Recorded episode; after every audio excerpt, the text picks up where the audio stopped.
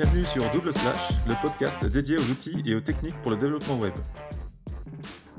Bonjour à tous et bienvenue dans cet nouvel épisode. Euh, aujourd'hui, on va parler de peer euh, coding. Donc, c'est euh, coder avec un collègue, mais la grosse particularité, on va le faire à distance et on va le faire avec Patrick. Salut Patrick. Salut à tous.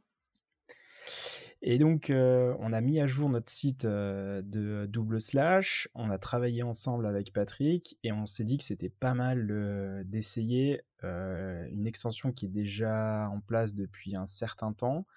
donc, c'est dans VS Code. On est tous les deux sur, sur VS Code. L'extension s'appelle LiveShare et en fait, on, bah, on partage directement la session et on code à deux sur la même code base.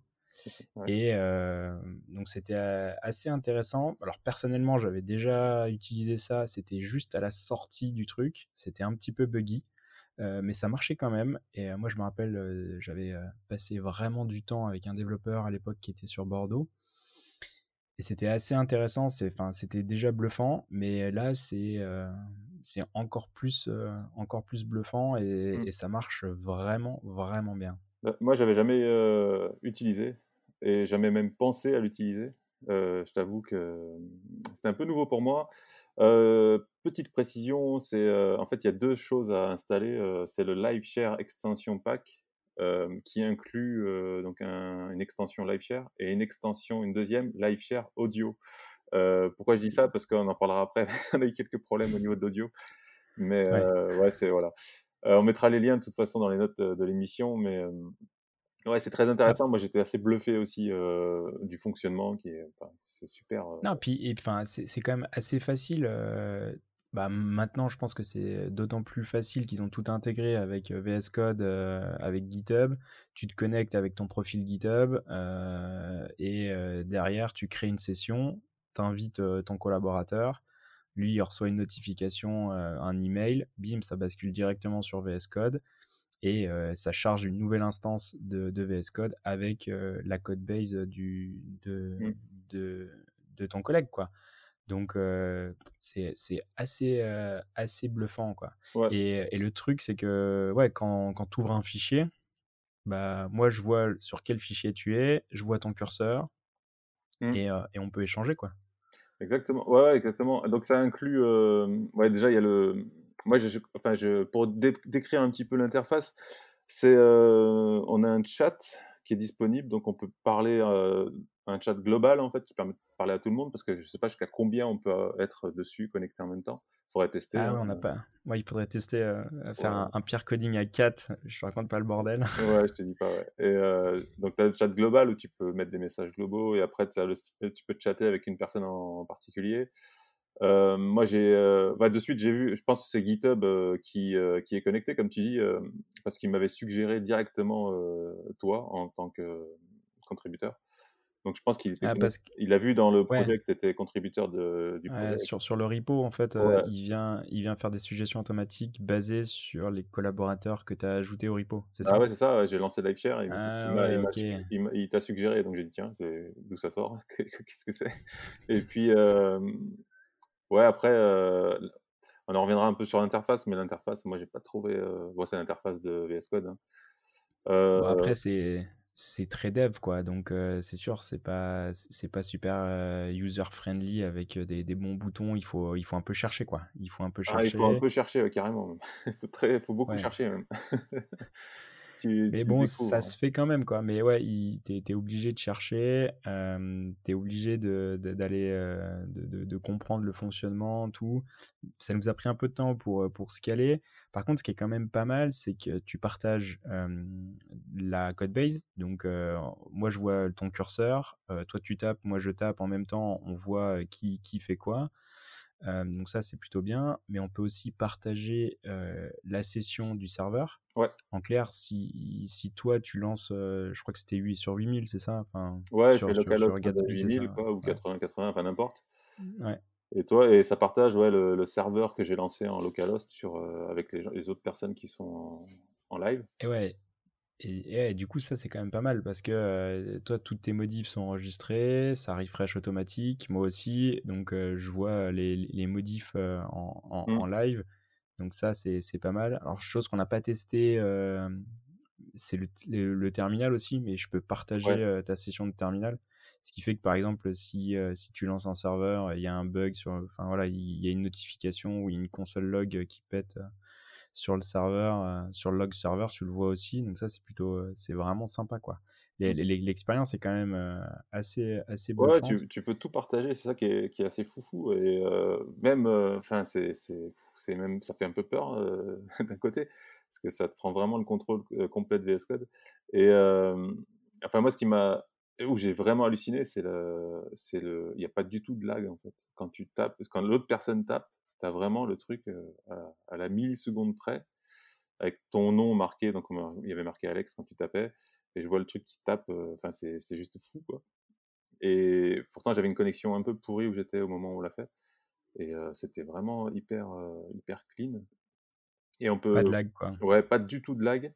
Et j'ai aussi halluciné parce que du coup, tu pouvais faire un, un commande Z sur, sur Mac quoi, pour revenir en arrière et ça m'effaçait ce que tu avais écrit et tout. Enfin, c'était juste. Euh, ouais, en fait, chaque, action est bien enregistrée de manière chronologique. Quoi. si moi je fais l'action 1, toi tu fais l'action 2, l'action 3, moi je fais CTRL Z, ça revient 3, 2, 1. Quoi.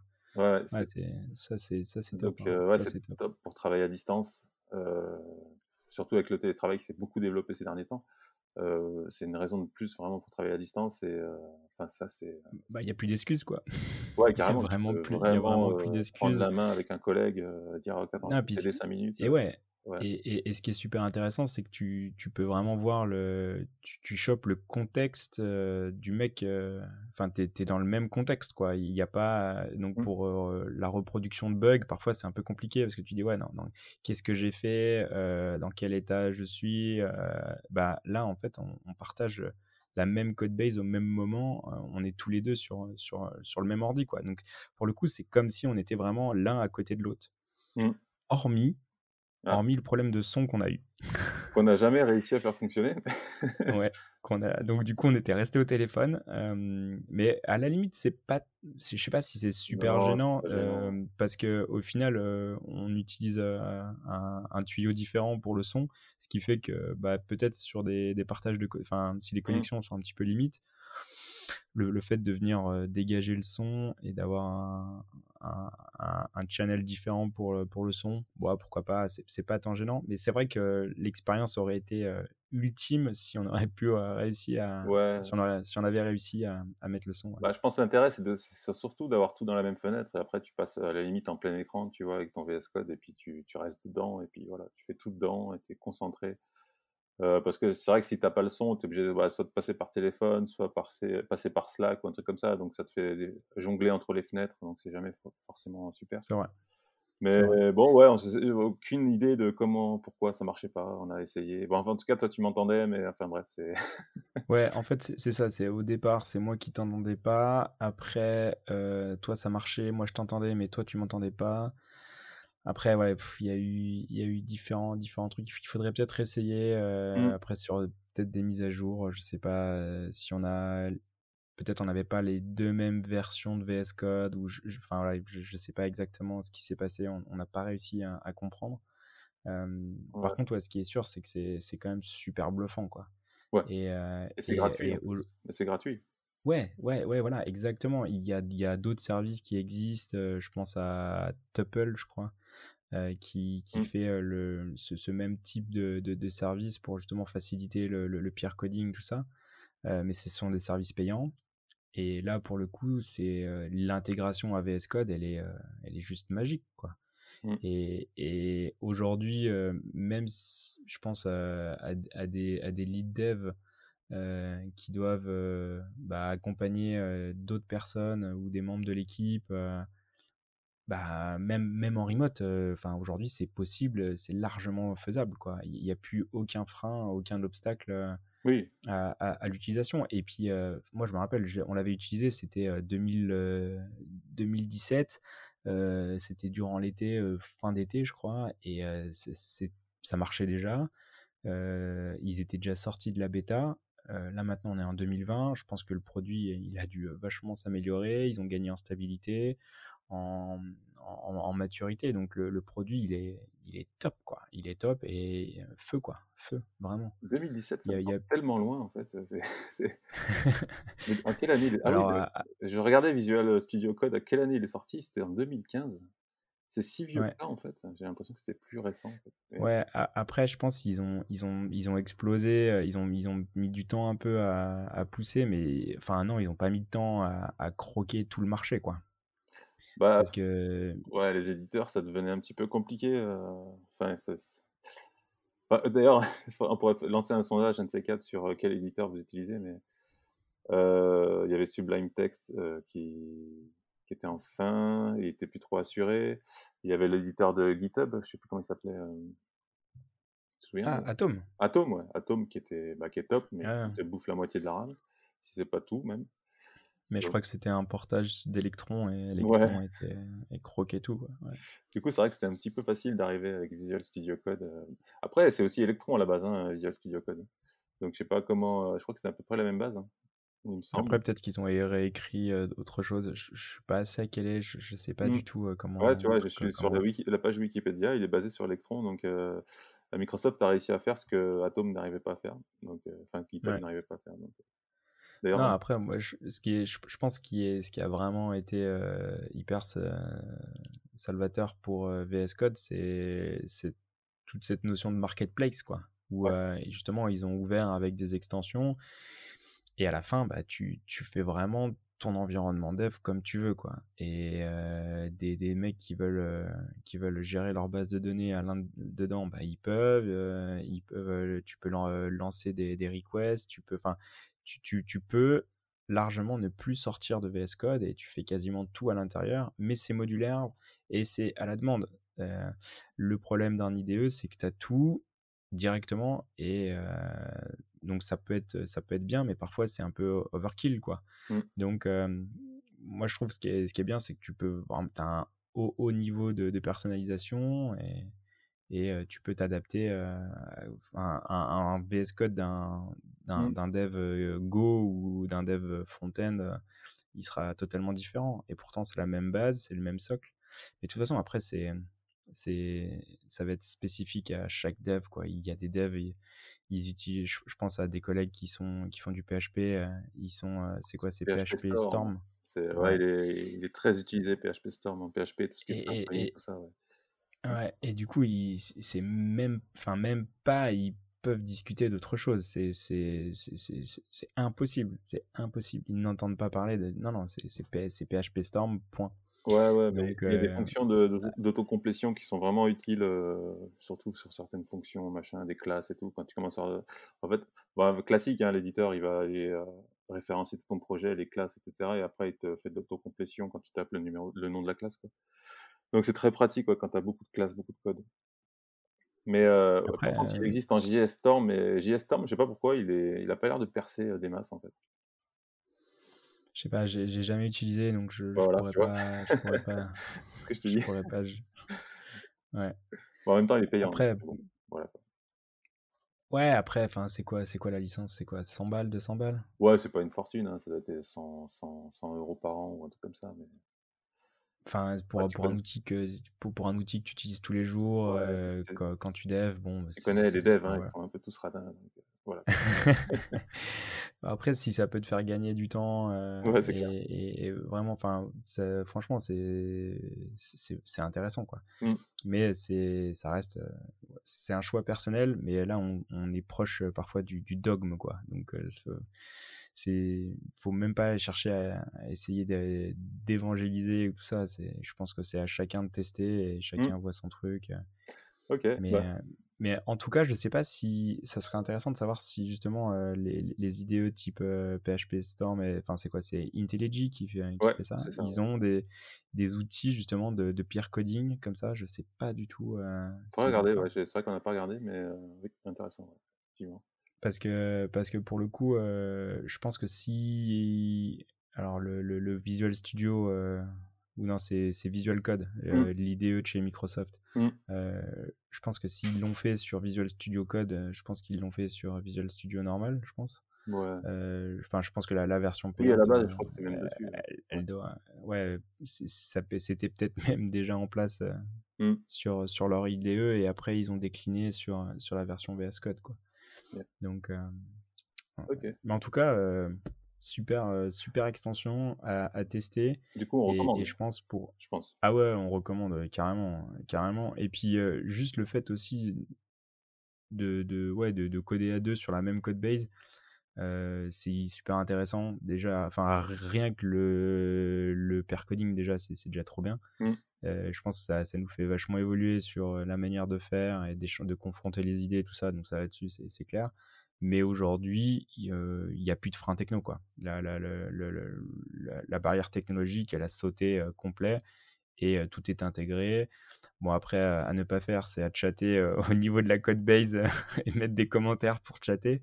Ouais. Mais euh, chose qu'on a fait. et, euh, Après, tu dis, mais non, mais non. Les gars, il y a un chat, euh, on utilise le chat. Ouais, ok. Mais, euh, mais en tout cas, ça, ça marche. Et donc, c'est plutôt, euh, c'est plutôt pas mal. Et on recommande fortement, ouais, carrément. Ouais. Mais si vous arrivez à faire marcher le son, bah, dites-le, dites-le parce que on n'a jamais réussi. Nous, on n'a pas réussi. Nous, on n'a pas réussi. Mais bon, c'était pas très gênant, ça va. Ok, Yes. Bah, très bien. Euh, on voulait faire une petite partie aussi euh, news. Euh, il y a eu quelques news durant l'été, là, donc revenir sur quelques news intéressantes. Donc je vais, je vais les, je vais les donner petit à petit et puis tu donnes ton avis. Donc la sortie de WordPress 5.5 là, qui était, bah, qui est sortie il y a quelques jours en fait. Donc c'est une, bon, on parle de WordPress un peu. Il y a quelques nouveautés, il y a eu beaucoup d'améliorations. alors, ils ont dit euh, 165 améliorations, 310 correctifs de bugs. Il y a beaucoup d'améliorations au niveau de l'accessibilité, au niveau front et au niveau Gutenberg. Et il y a quelques nouveautés qui font un petit peu polémique, style mise à jour auto des plugins et des thèmes, qui n'est pas activé par défaut. Les plans de site XML qui sont natifs maintenant, le lazy loading, tout ça. La mise à jour auto, ça fait un petit peu polémique parce qu'il y a beaucoup de gens qui revendiquent de ne pas l'utiliser en fait. Donc je sais pas ce que tu en penses toi. Alors, j'ai pas compris, excuse-moi. C'est de manière maintenant native, c'est-à-dire euh, out of the box, Ouais. il te fait la mise à jour automatique. Voilà. C'est ça? En fait, il faut Donc, c'est activer, c'est euh, toi que manuellement tu dois désactiver cette mise à jour Non, auto, c'est alors ça? par défaut, elle n'est pas activée justement pour éviter déjà de déjà qu'il y a des histoires, alors, pour éviter encore plus d'histoires, c'est pas activé par défaut. Après, c'est toi qui sélectionnes en fait les plugins et les thèmes euh, que tu vas déci- que tu décides de, qui se mettent toujours à jour automatiquement. C'est-à-dire que tu fais plus rien en fait. S'il y a un plugin, il y a une nouvelle version, ça va se mettre à jour tout seul. Idem pour les thèmes. Donc moi, je trouve que c'est très très très bien puisque c'est vraiment, franchement, quand tu as un WordPress, quasiment tous les deux jours, tu as un truc à mettre à jour. Quand tu as quelques plugins, tout ça. Et c'est une perte de temps, mais incroyable en fait, pour juste cliquer sur un bouton. Donc, moi, je trouve ça vraiment top. Et j'utilisais déjà avec le. Il y a déjà un, j'utilise un plugin de automatique. Je sais plus comment il s'appelle, Jet. Je sais plus. Et qui mettait déjà Jetpack? Jetpack, voilà, Jetpack, il y avait déjà un système de mise à jour euh, automatique des plugins, tout ça, que j'avais déjà mis en, euh, en automatique parce que j'ai voilà, j'ai pas envie de passer mon temps à me connecter sur le WordPress tous les jours et à mettre à jour les plugins. J'ai d'autres choses à faire plus intéressantes. Et euh, voilà, après, ce qui, ce qui s'est passé, c'est qu'il y a beaucoup de messages sur Twitter, etc., ou sur LinkedIn. Je vous déconseille de, de mettre à jour automatiquement vos plugins, machin, tout ça. Voilà. Ça me, ça me Ouais, désole, en fait. je... Mais après, euh, peut-être que... Enfin, moi, ça fait très longtemps que j'ai pas fait de WordPress, donc je pourrais Mm. pas, mais je- mes, mes souvenirs, c'est qu'il y avait des, parfois des effets de bord Oui. sur, sur des mises à jour d'un- plugin qui venait euh, créer un choc avec un autre plugin.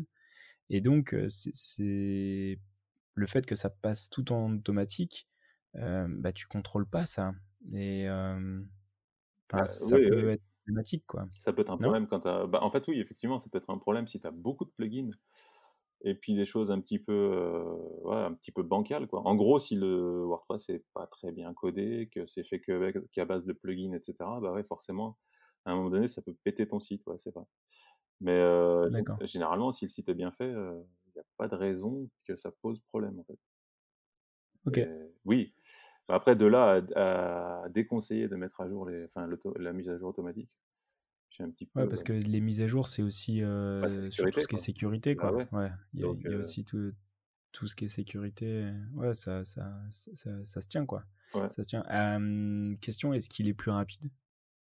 Ouais, petit à petit. En fait, là, le moi, je trouve que WordPress, va de mieux en mieux, en fait, enfin, le développement, il va dans le bon sens et oui, après, il voilà, il nettoie le le codebase, heu, pour enlever les vieux les vieux trucs. Alors, ils prennent toujours en charge, PHP 5.6 et petit à petit, ouais, ils améliorent le code et cetera. Donc oui, heu, il va de plus en plus vite après, enfin, oui, de toute façon, il va de mieux en mieux, clairement et puis, heu, si tu utilises, enfin, après, c'est toujours toujours le même problème, hein, c'est comment tu tu fais ton thème et cetera.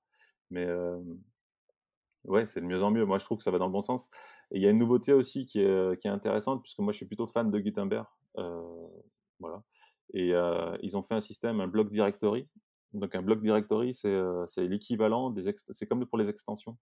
Donc c'est-à-dire que maintenant, tu vas pouvoir ajouter des blocs Gutenberg, heu, dans ton WordPress et ça sera répertorié. Il y aura il y aura une sorte de répertoire, heu, comme pour les plugins où tu vas aller pouvoir chercher un bloc et pouvoir l'installer, en fait, comme un plugin. Donc ça, c'est Et du coup, tu crées tu donc tu crées d'autres dépendances Bah, avec des mises à jour? ouais, Non, je déconne. bah, ouais.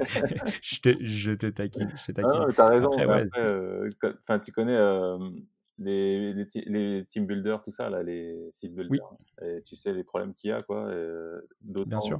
heu, comment il s'appelle, hem, Elementor, Les ouais, les ouais, Elementor, a des plugins heu, de c'est quoi? C'est d'Elementor. Visual, heu, Enfin voilà quoi. Vi Visual Code Edit non, c'est quoi Visual Composer le je Ouais, Composer, plus voilà. ça. Ouais. Ouais, bien sûr, mais eux eux-mêmes, ils ont aussi des des extensions, tout, Voilà, donc des extensions de d'Elementor et cetera. Ça devient vraiment un casse-tête, au bout d'un moment.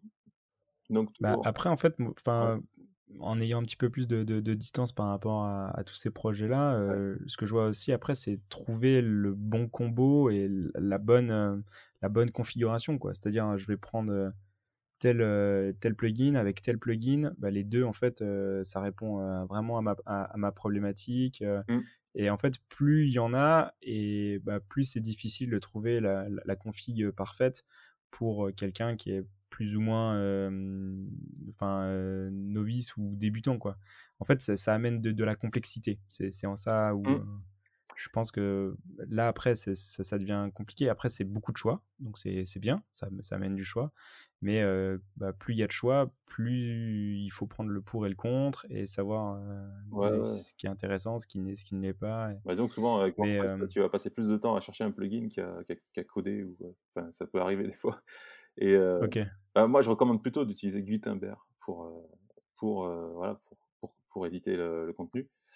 Parce que c'est natif, parce qu'il s'améliore de version en version, parce qu'il marche très, très bien et que qu'il va marcher de mieux en mieux et qu'il rajoute des choses à chaque fois et qu'en plus maintenant tu peux rajouter des blocs, heu, voilà, qui ont été codés comme les plugins qui ont été codés par des développeurs et tu peux rajouter des blocs facilement. Et donc, mmh. est-ce que est-ce que toi, en tant que développeur, tu peux, heu, proposer, en fait, ton bloc, Ouais, bah, heu, oui, à la communauté? Tu tu l'open source, Oui, heu, ou pas ouais, d'ailleurs? Est-ce qu'il y a y déjà des des des blocs qui sont, payants? Heu, des blocs Ça existe payants, déjà ou ouais, ça je sais pas, ça oui, je pense que ça existe certainement, des packs de blocs Je sais pas, je je veux moi, je fais un je fais un bloc qui fait qui fait le taf, heu, vraiment bien, Ouais, je passe du faire payer, ouais. temps, Ouais, et du coup, je passe en mode commercial et je le je le vends. C'est possible de faire Bah, ça bien sûr, au même titre que les plugins payants ou les thèmes payants, ouais, bien sûr. OK, OK. Donc heu Ouais, donc en fait, il crée un un nouveau écosystème, quoi. Ouais, après ça reste quand même des plugins, hein. C'est juste que, ça reste ça reste des plugins. C'est juste que maintenant tu peux trouver facilement des blocs via ce répertory, ce directory. Et en plus Ce qui t'évite de chercher et de fouiller dans GitHub, heu, voilà, voilà, de de et de mettre ouais, n'importe quoi. Et en fait, j'ai testé là vite fait et c'est pratique parce qu'en quand tu es dans Gutenberg, tu cherches un bloc parce que tu sais, tu as un système où tu vas chercher ton bloc pour le rajouter dans ton dans ton contenu. Et ouais, tu tapes le nom d'un d'un testimonial, par exemple, j'ai testé avec testimonial, c'était un blog qui a été qui existe et je l'avais pas installé sur mon WordPress. Du coup, il m'a proposé, celui qui était sur le directory et en un clic, je pouvais l'installer et le rajouter. Donc c'est assez transparent et j'ai trouvé ça vraiment pas mal, en fait. Donc enfin moi, je suis plutôt fan de Gutenberg. Heu, Gutenberg fait pas l'unanimité, mais heu, bah, je trouve ça encore une amélioration de plus et en tout cas, l'équipe de Gutenberg derrière, ils sont plutôt bons et je trouve qu'ils font du très bon travail et. Donc je vous encourage à utiliser Gutenberg. Cool, Voilà. excellent. Heu, ensuite, on avait aussi, hem, alors, Euh, ça bouge pas mal au niveau de, des contenus statiques, des sites statiques depuis quelques temps. On en a beaucoup parlé. euh, Hashtag, euh, hashtag euh, Jamstack. Hasht- Voilà, Jamstack. Ça bouge beaucoup, beaucoup. Donc, avec Gatsby qui a, bah, qui a pris pas mal de parts de marché, qui, qui évolue, euh, qui grossit aussi. Il y a eu une polémique là dernièrement. Peut-être qu'on en reviendra, on reviendra dessus dans, dans un autre épisode. Sur la, bun- la bundle phobia, non? Non, non. non, en fait, euh, bah, ils sont en train de se structurer, ça grossit, ils ont fait des levées de fonds et, euh, et ils changent un petit peu leur façon de fonctionner et tout ça. Donc euh, voilà, ça plaît pas à tout le monde, euh, mais ils ont, ils ont rassuré tout le monde en disant que de toute façon, ça ça reste open source, etc. Donc, euh, mais ouais, faudra- on reviendra dessus un autre- euh, sur un autre épisode. Mais du coup, euh, il y a pas mal de, il y a Next et Next qui existent, qui ont aussi euh, pas mal bossé. Next, Ouais, Next, c'est pour les mecs qui font du Vue. ouais, Et Next, c'est pour les mecs qui font du React. Mais euh, exactement. clairement, en fait, c'est ils font un peu le même taf. On dirait que c'est une surcouche euh, du, du framework JS. Donc, soit une, Mm. un- soit une surcouche de, de React pour Next, soit une surcouche de Vue pour Next. Mais ils amènent euh, pas mal de choses et surtout euh, du server-side ren- du server-side rendering. En clair, Ouais. pouvoir faire du, du, du rendu serveur. Mais les deux aussi ont bien développé la partie génération de sites statiques, c'est-à-dire du pur HTML. Exactement. Ouais, ouais, à la base, les deux étaient, les deux ont existé à la base parce que c'était vraiment pour faire du, du rendu serveur. Ce qui est, donc ça, facili- ça facilitait vraiment euh, les web apps avec un rendu serveur. Donc euh, au début, il y avait eu Next et après Nuxt est sorti en s'inspirant de Next. Mais je trouve que Nuxt actuellement, euh, vraiment, il évolue. Enfin, je trouve que Chopin, comment il s'appelle? Sébastien Chopin, c'est ça? Les, frères Ouais, Chopin, ouais, frères, en ils sont ouais, il deux. Ouais. Enfin, ça, bo- ils bossent vraiment bien, ça bouge, ça évolue, et tu vois le truc, Nuxt, il évolue très vite. Ouais. Enfin, je trouve que Ils ont fait une petite levée de fonds euh, qu'ils Ah, ont annoncé cool. et donc euh, je pense qu'ils ont ce qui leur a permis d'accélérer un petit peu un petit peu tout ça. Mm. Et euh, ils ont il y, a un- il y a un module qui est super sympa qui est Next Content Ouais. justement qui, qui permet de bah, directement donc soit soit soit du Markdown soit du du, du, du, du JSON, du, du CSV, du, voilà, euh, qui, qui permet en fait de mettre le, mettre le contenu et derrière, c'est généré de manière automatique. Mm. Et le gros avantage, c'est qu'on la- le build et en fait, il y a le build qui vient construire la code base et il y a le generate qui vient construire le contenu. En clair, si on fait, euh, si on vient juste rajouter que du contenu, euh, on- par exemple, on rajoute un markdown ou voilà, la code base n'a pas changé, ben on va pouvoir euh, dissocier euh, la génération de contenu à la création de l'appli. Et ça, euh, bah, c'est une sorte d'incremental build. Et ça, c'est plutôt pas mal. Oui, c'est ça. En fait, c'est là où, bah, justement, voilà, tu viens de l'annoncer. Donc, fin juillet, ils ont annoncé cette façon d'incrémenter en fait du, contenu statique, c'est-à-dire parce que du coup, Next et Next ont évolué du SSR ju- jusqu'au à génération de, de sites statiques. Et les deux, en fait, ont bien bossé, contrairement à, enfin, et à l'instar de, de Gatsby.js, en fait, euh, qui essaie d'implémenter l'incremental build, etc. Bah, Next, ouais, justement, ils ont annoncé que euh, un, si tu avais le contenu, comme tu dis, euh, qui a changé et pas forcément le code, bah, ça ne relance pas un build Webpack, mais ça génère juste les nouvelles pages, en fait. Donc, tu gagnes. Ouais, mais ça, ça c'est top. Ouais. Et, et je pense, alors je, je sais pas, c'est assez cordial sur les réseaux sociaux, mais je pense que les deux, ils se tirent la bourre et c'est plutôt bien en fait. Euh, si s'il y en a un qui fait ça, l'autre il dit oh, vas-y, ils l'ont fait, on- nous on le fait. Ouais, c'est un peu ça. Et, Mm.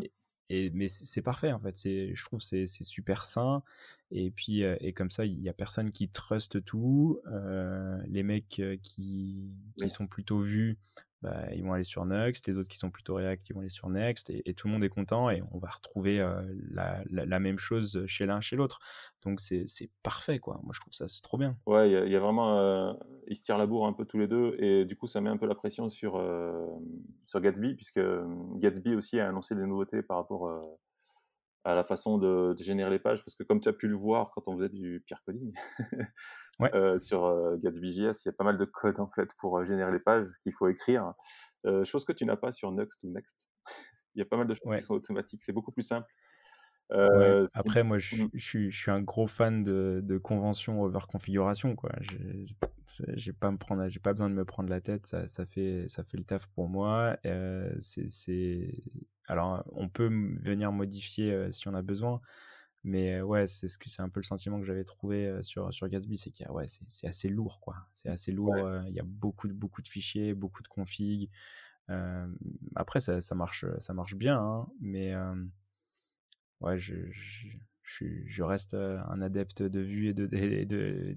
Nuxt, heu, Ah mais après voilà, c'est un choix personnel, mais ça ça ça change rien.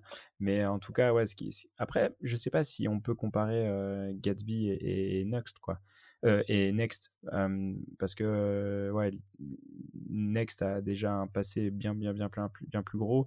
Je sais pas, moi je mettrais, si on voudrait faire, React Vue, ça serait Gridsome qui est un peu le site statique et qui reprend un peu le même, le même délire, quoi. C'est on prend une source, cette source, on la convertit en GraphQL et depuis les pages, on appelle le GraphQL et on génère du du statique. Ça, c'est, le concept de Gatsby, c'est le concept de Gridsome, quoi Mmh. et donc heu, ouais, c'est c'est des des générateurs de sites statiques, heu, qui sont qui sont ouais, qui qui qui font ce taf là, quoi. Ouais, bah, après, oui, c'est pas du tout la même chose. Gatsby, heu, fait vraiment que du statique, donc heu, contrairement à Nuxt ou Next qui font, un peu tout, Mais ça qui est ouais, moi Nuxt, je suis un grand fan parce que je trouve que bah, je trouve est l'outil, il est vraiment top parce que sur le même code, tu peux générer soit, un SSR, soit une single page app ou soit du statique. C'est quand même génial de pouvoir faire les 3 sur le même code, enfin, je trouve ça enfin Nuxt, moi, il me plaît de plus en plus, clairement. Avec le même outil, quoi, Ouais avec le même outil, et je trouve que c'est ouais. bien organisé, il y a des super, heu, plugins modules, enfin tout ça, comme le N heu, Nuxt Content, il est vraiment pas mal.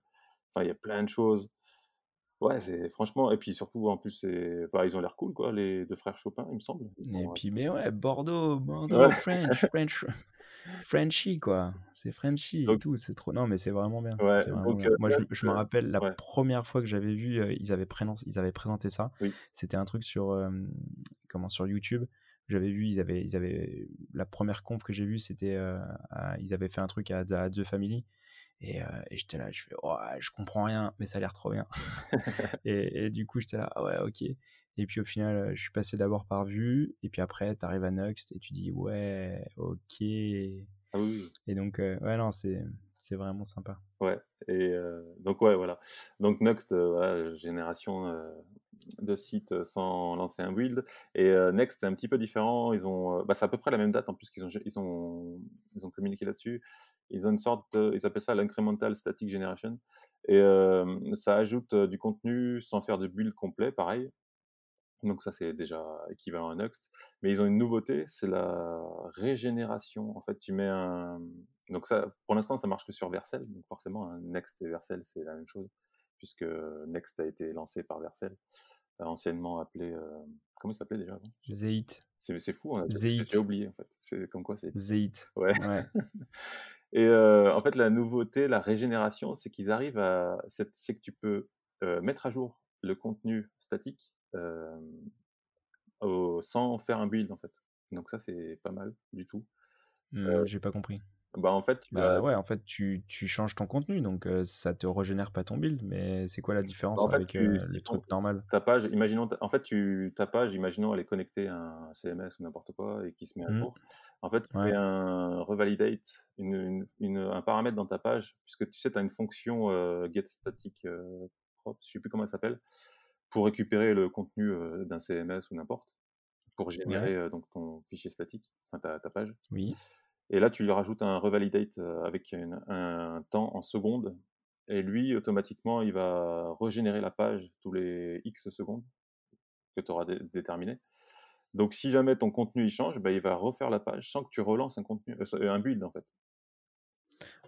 OK, d'accord, si tu veux, il y a une démo par par rapport à une page qui est branchée sur GitHub, heu, tu as les stars, tout ça là, les forks et tout et puis, heu, bah, tu as un stars qui se rajoute et bah, il fait voir que la page en statique, elle se elle se remet à jour. OK, en fait, heu, tu tu en fait, c'est c'est comme si tu venais automatiser la la génération de cette page, heu, toutes les, tout un un espèce de cron ou cron, je sais pas comment on dit d'ailleurs, un un espèce de cron qui dit: «OK, toutes les secondes, toutes les minutes, toutes les heures, tu me régénères cette page», Exactement, c'est ça Alors certains vont dire. «C'est bon, c'est comme du cache en PHP, machin, tout ça».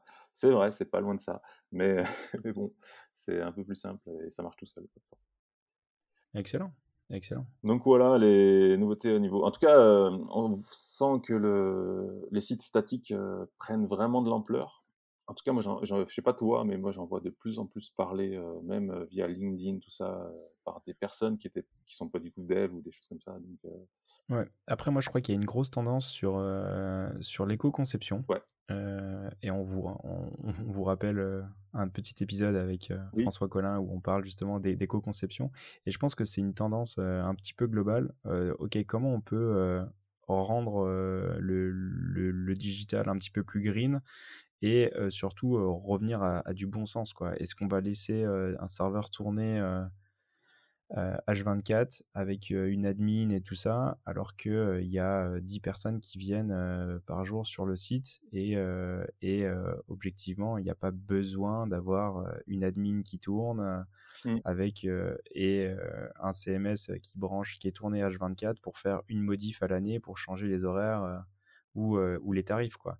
Donc, clairement, on redevient enfin, on reprend un petit peu de bon sens sur, sur la gestion des serveurs et, et, au fi- et en plus, et en plus, tout le monde y gagne parce que c'est un, c'est un peu plus green, sans faire du greenwashing, mais c'est un peu plus green. Et puis surtout, c'est plus rapide. On, fait- on se fait moins chier la tête avec euh, les mises à jour. euh, c'est euh, plus rapide. Enfin, tout le monde y gagne, quoi. ouais, tout le monde y gagne.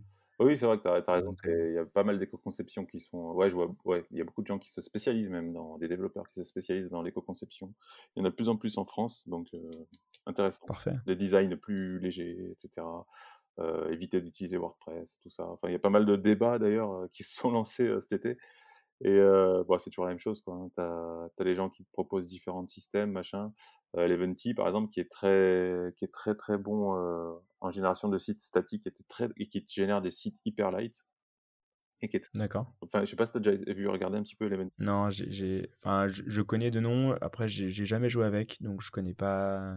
C'est plutôt pas mal et heu, enfin, le truc est vraiment bien fait et je pense que celui-là, faut le suivre parce qu'il va monter, on va le voir de plus en plus, ouais. C'est vraiment efficace. Ok.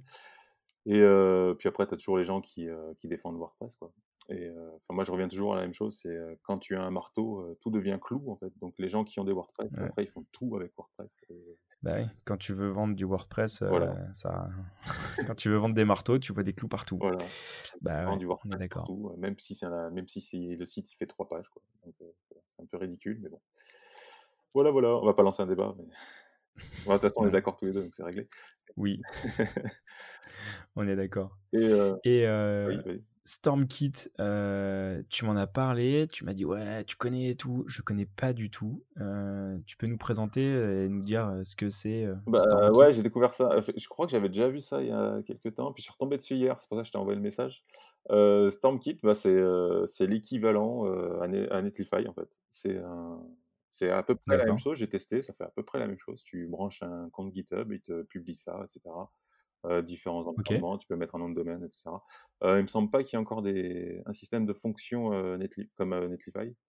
J'ai pas D'accord, donc la tu peux pas utiliser du serverless, tu peux pas mettre tes fonctions, Bah, là, en tout cas, me j'ai pas trouvé dans l'admin, donc ça a pas l'air d'exister pour l'instant. Par contre, la chose, par rapport à Netlify est différente, c'est que c'est à Zurich, c'est en Suisse, le StormKit, donc c'est européen déjà, donc c'est pas mal OK. et je leur ai posé la question tout à l'heure, heu, sur Twitter. Heu, le serveur, c'est de l'AWS sur, heu, Francfort, donc voilà. Bon, c'est ce qui se tient s'ils sont basés à Zurich, Ouais, donc ça se tient. bon, Et, et en termes de features, heu, enfin, moi, je sais que je suis fan de de Netlify pour le côté hyper facile mmh, et surtout le ça monte les PR automatiquement, ce exactement te crée, en fait, un un univers de staging, que tu peux partager avec ton client, donc ça, c'est c'est assez sympa. Ouais. Ils font ça aussi? Oui, oui, ça fait tout pareil. En fait, ça fait quasiment tout pareil. Heu, j'ai branché, heu, vite fait hier un compte un code, heu, de GitHub. Ça me l'a balancé en Ouais, prod, mais après tu peux créer des environnements, staging et cetera. Heu, tu peux faire déployer automatique ou manuellement. Enfin, tu tu peux voilà, tu tu peux partager. Il y a même un système, comme sur, Netlify où tu peux injecter, je sais pas si tu as vu cette histoire de, c'est pas mal du tout. Tu peux injecter des snippets, au niveau de ton code, une fois qu'il est généré. Du style, tu veux rajouter le code pour. Post-build? Ouais, tu veux rajouter du Google Tag par exemple. Bah, tu crées un snippet qui va te l'injecter directement dans le HTML. Et il y a ça sur Netlify. Et StormKit le aussi. Donc je trouve ça, ouais, c'est. Non, ça fait à peu près tout pareil. sauf, je te dis, ouais, les les fonctions. J'ai pas l'impression que pour l'instant ils fassent les fonctions. Après, euh, Netlify, ils ont aussi euh, toute la gestion des, des fichiers, euh, des larges file systems là. Enfin, tu sais, leur, le, pour les, ah, tu peux versionner les gros fichiers. Ils ont aussi de la transformation d'image. Ils ont aussi du, bah, ils ont de l'avance quoi. ouais, toutes les fonctions, toutes les fonctions serverless. Enfin, ouais, toutes les, toutes les fonctions. Ils ont aussi un, un système de identity où tu peux gérer tes, tes, ton, oui, oui, il y a beaucoup de choses. GWT là, où tu peux, tu peux intégrer en trois lignes, tu fais un copier-coller de ton truc et bim, tu as, un système d'authentification assez, assez rapide. Après, c'est quoi Ils ont des CDN aussi partout, répliqués, des choses comme ça? Bonne question. je sais pas, c'est pas indiqué. Euh, ouais, en tout cas, ouais, en, tout cas, enfin, ce qu'il faut comprendre, c'est que c'est un, c'est un projet qui est intéressant à, à, regarder. Mmh. Ouais. Euh, ah oui, euh, ouais, je pense que c'est assez, ouais, c'est assez récent.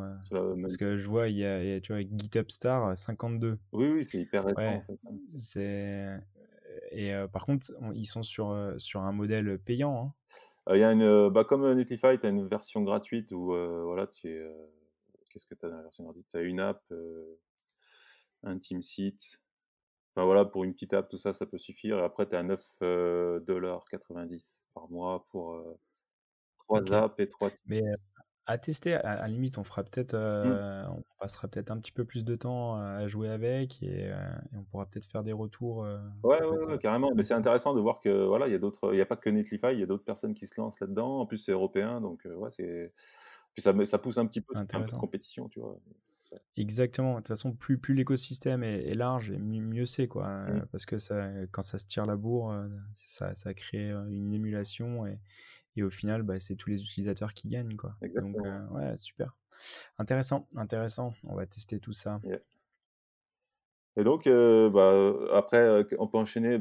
Sur les commentaires, si jamais euh, vous aimez le podcast, euh, bah, pour nous soutenir, en fait, on vous demande juste euh, bah, de nous laisser un petit commentaire, une petite, une petite, comment s'appelle, un avis sur iTunes, 5 étoiles, hein, et évidemment.